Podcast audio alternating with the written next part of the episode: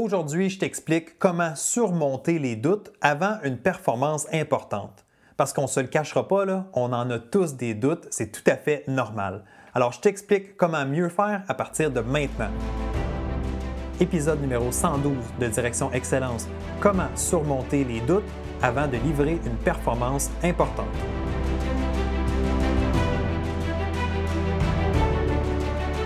Bienvenue à Direction Excellence où je vous partage mes meilleures stratégies et je vous fais bénéficier des conseils d'experts du monde sportif. Je suis Jonathan Lelièvre. Merci de passer quelques minutes avec moi aujourd'hui. C'est un réel plaisir de vous guider dans la bonne direction, celle de l'excellence. C'est parti.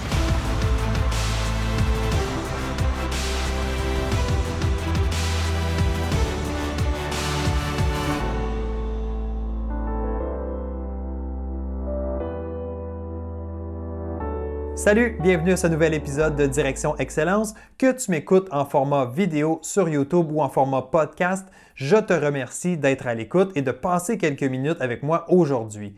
Je suis Jonathan Lelièvre, consultant en performance mentale et fondateur du Club Direction Excellence, une plateforme d'entraînement mental en ligne pour les athlètes. Visite le www.directionexcellence.com pour tous les détails. OK, juste pour te mettre en contexte avant de débuter, aujourd'hui c'est la partie 1 de cet épisode, c'est-à-dire qu'on va parler du doute pour les deux prochains épisodes de Direction Excellence. Aujourd'hui, partie 1, on va s'attarder sur une stratégie, sur des idées un petit peu plus philosophiques, mais tu vas voir tellement puissantes.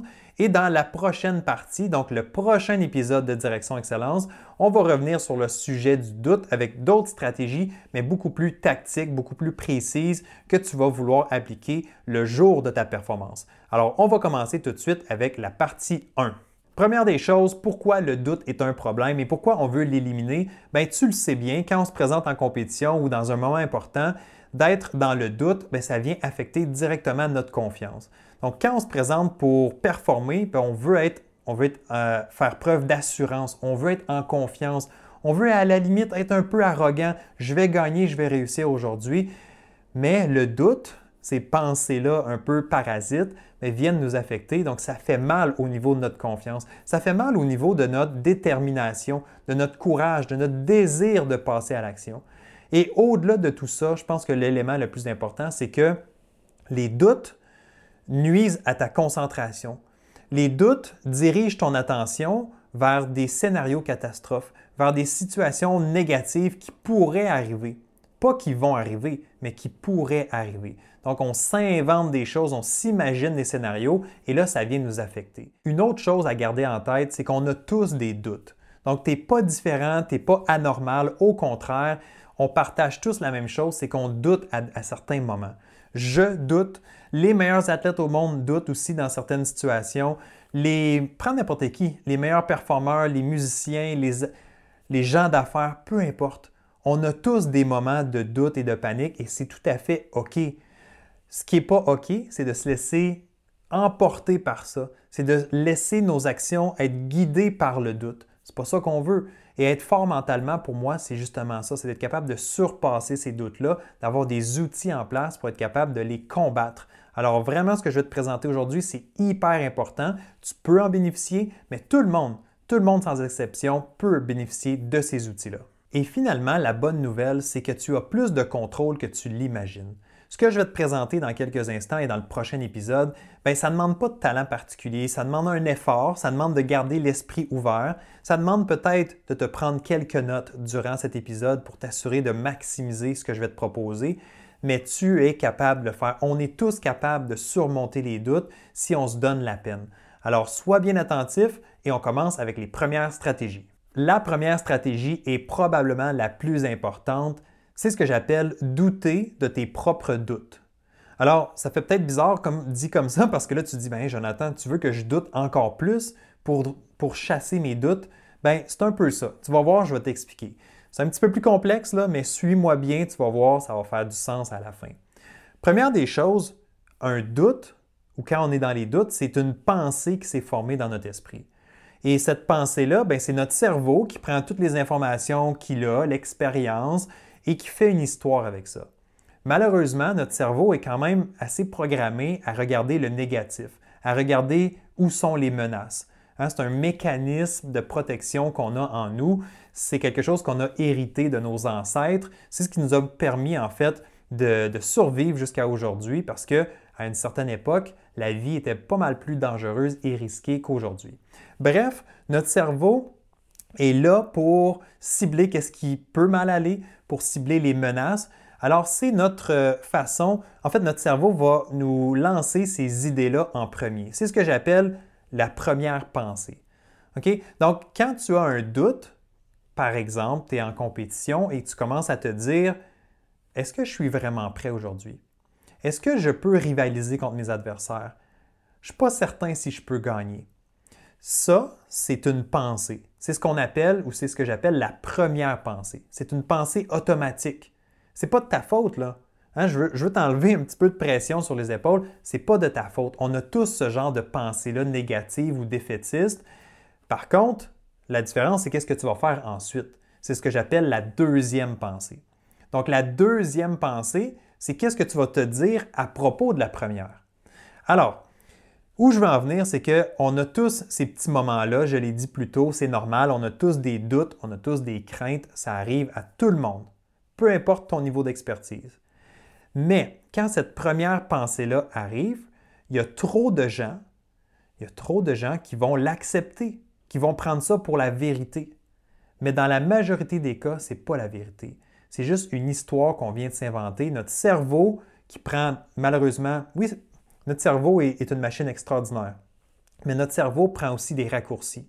Il va faire 1 plus 1 égale ça, parfait, c'est la vérité, c'est un fait. Mais malheureusement, ce n'est pas vraiment ça. Il manque des informations. Notre cerveau prend des raccourcis et nous, on accepte ça comme si c'était la vérité absolue. Alors, c'est pour ça que je dis, c'est important de douter de notre doute ou de cette première pensée-là. On ne veut pas l'accepter. Puis d'ailleurs, j'aime beaucoup, il y a une citation que j'adore qui dit Le doute est le premier pas vers la liberté. Le doute est le premier pas vers la liberté. C'est tellement bon cette réflexion-là. C'est que si, par exemple, quand tu acceptes que cette pensée-là, c'est la vérité, si tu dis ce que je viens de penser, ce qui vient de me passer par la tête, ce doute-là, c'est la vérité. Si tu la prends sans rien dire, ben c'est tu n'as plus de contrôle parce que pour toi, ça devient ta réalité. Mais pourtant, je le répète, cette première pensée-là, ce n'est pas nécessairement la vérité absolue, c'est une imagination, une histoire qu'on s'invente. Alors, la première pensée qui nous passe par la tête, je suis pas bon, j'y arriverai pas, ça ne marcherait pas, tout de suite, ton réflexe devrait être de douter de cette idée-là, de douter de cette pensée-là. Est-ce que c'est vrai? Est-ce que c'est vraiment la vérité? Est-ce que c'est vrai que je ne suis pas prêt pour compétitionner aujourd'hui? Est-ce que c'est vrai que je ne peux pas rivaliser contre les autres? Donc là, il faut que tu utilises ce que j'appelle ta deuxième pensée. Ta deuxième pensée, c'est le côté plus optimiste, plus réaliste. C'est le côté plus réfléchi de toi qui va venir questionner cette première pensée-là. Donc, tu veux prendre la peine d'analyser ça. Bon, ce n'est pas obligé d'être une super longue analyse, mais au moins de questionner cette première pensée-là. Est-ce que c'est vrai? Est-ce que j'ai raison de croire à ces pensées-là qui sont arrivées dans ma tête, qui, créent tout ce doute en moi?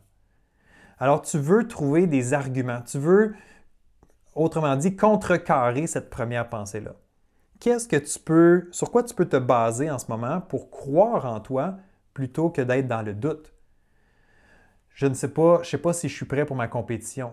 Ça, c'est ta première pensée. Mais ta deuxième pensée pourrait dire hey, non, non, non, ça fait des mois que tu t'entraînes, tu es dans la meilleure forme de ta vie, euh, tu as eu des super bons entraînements cette semaine.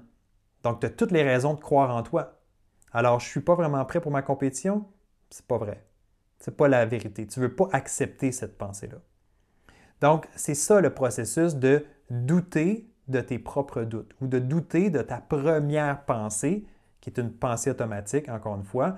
Donc, l'idée, c'est pas de j'ai jamais de doute. L'idée, c'est qu'est-ce que je fais quand il y a un doute qui se pointe à l'horizon, quand je me sens emparé par ce doute-là et je commence à perdre ma confiance, bien, tu veux riposter. Donc, aussitôt que cette première pensée-là se déclenche, que tu réalises que je suis peut-être un petit peu négatif ou défaitiste, ben, tu veux riposter tout de suite avec ta deuxième pensée. Tu dis, hey, on ne pense pas comme ça. C'est pas moi ça. Je suis prêt, je sais qu'est-ce que j'ai à faire, euh, je dois me concentrer sur le moment présent, je dois me faire confiance, etc., etc. Euh, je me suis bien entraîné. Bref, tu essaies de trouver le plus d'arguments possible pour faire taire cette première voix-là, pour diminuer le son de cette première voix-là. Puis, si c'est pas clair, si je ne l'ai pas dit encore, je veux absolument le mentionner. Cette première voix-là, ce côté négatif-là en toi, cette première pensée-là, elle va toujours être là. Elle va toujours se pointer le bout du nez. Donc, sois pas surpris si elle est là. Sois juste vigilant, sois juste prêt à riposter et à t'assurer de, changer cette pensée-là qui vient d'arriver finalement. Rappelle-toi, à partir de maintenant, tu ne veux plus te laisser guider par cette première pensée-là, cette fausse voix-là qui se pointe de temps en temps. Juste avant de passer à la prochaine stratégie, je veux faire une petite mise en garde. C'est pas facile ce que je te propose aujourd'hui parce que, comme une habitude, c'est bien ancré en nous. Ce réflexe-là d'être dans le négatif ou de douter dans les moments importants, ben c'est bien là, c'est bien incrusté, alors c'est pas facile à changer.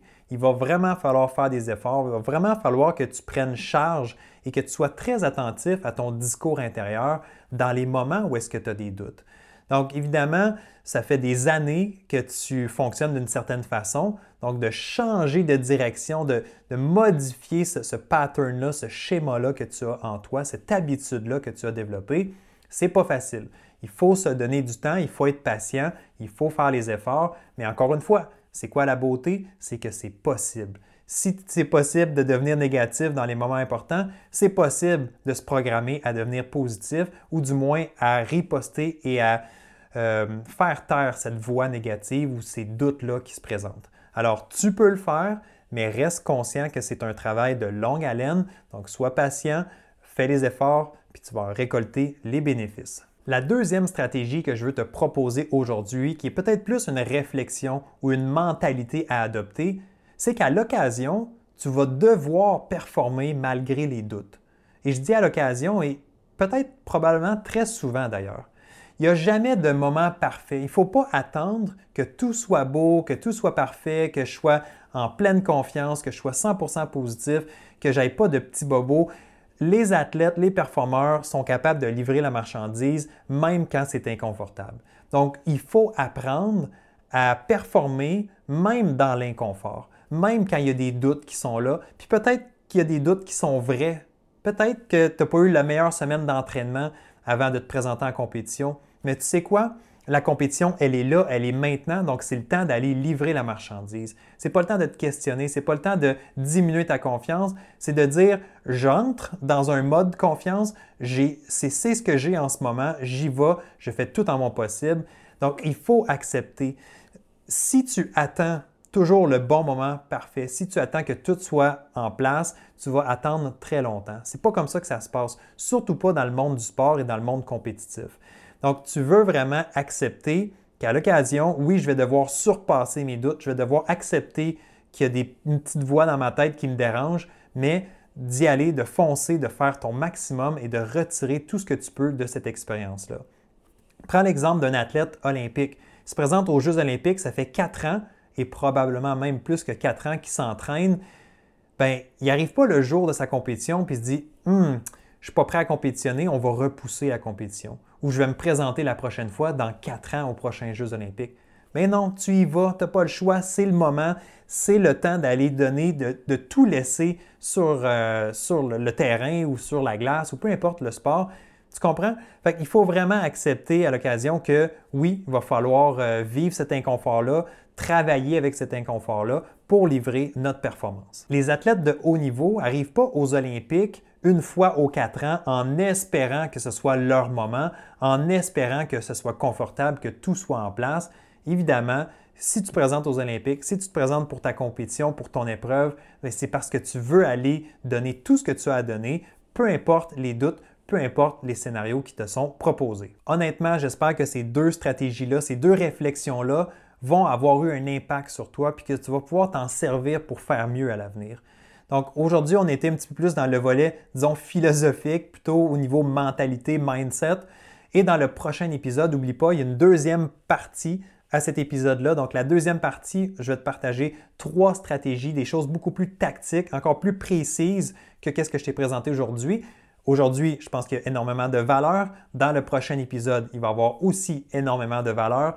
Je vais te partager d'ailleurs un des grands secrets, donc assure-toi d'être à l'écoute dans le prochain épisode de Direction Excellence. Et sur ce, ben, je te remercie d'avoir été à l'écoute aujourd'hui. Si tu as apprécié, mais comme à l'habitude, mets un pouce dans les airs, donc like cette vidéo, assure-toi de t'abonner à la chaîne YouTube si ce n'est pas déjà fait. Et si tu écoutes en format podcast, ben merci d'être là, assure-toi d'être abonné et de laisser une évaluation avec 5 étoiles. Tous ces gestes-là m'aident à faire découvrir Direction Excellence et à aider de plus en plus de personnes. Alors merci pour ton coup de main et on se retrouve très bientôt pour une prochaine dose d'excellence. Bye bye!